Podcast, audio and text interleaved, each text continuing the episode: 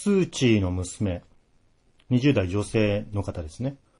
あれは2012年の冬だったと思います。当時職場は新宿の四谷にありました。何かの打ち上げで遅くまで飲み明かし、終電の丸の内線に乗りました。その頃住んでいた家の最寄りは、中野新橋駅といい、丸の内線の枝分かれした支線、終点から3番目の駅の近くにありました。丸の内線の中でも、中野坂上から分かれて、荻窪方面じゃない、まあもうちょっと住宅街の方ですよね。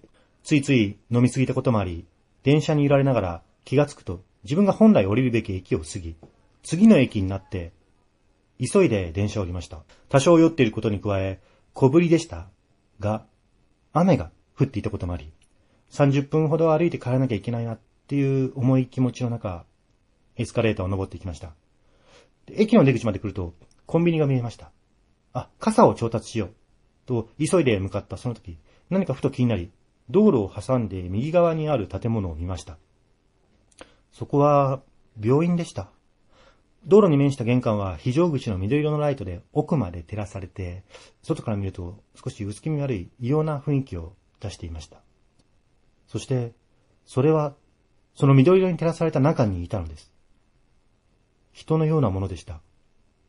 ロックのライブに行くと、オーディエンスが音楽に合わせて頭を大きく上下に振るヘッドバンキング、ヘッドバンというものがあります。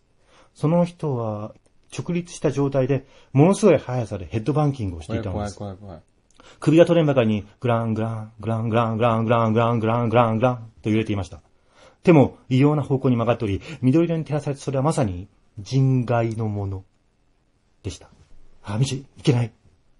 直感的にそう思いましたが、でも見間違いじゃないか。そう思う気持ちがそれから目を離させませんでした。雨に打たれていることも忘れ、顔だけは病院を凝視しながらそのまま数歩歩くと、ちょうど自分とその病院の間に電柱が入り、一瞬視界が遮られました。その瞬間私はようやく進行方向を向くことができました。恐ろしくて、その後は病院を見ることができませんでした。まあ、時間にしてみれば一瞬のことだったと思います。あれは一体何だったのでしょうか？雨に打たれながら足早に帰り、気がついたら朝になっていました。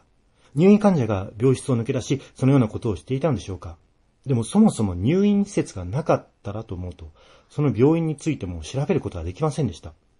その後、昼に病院の前を通る機会がありましたが、特に変なものは見えませんでした。以上が私が体験したことです。この駅の付近では不思議な体験をすることが多く、また機会がありましたらお送りさせていただきます。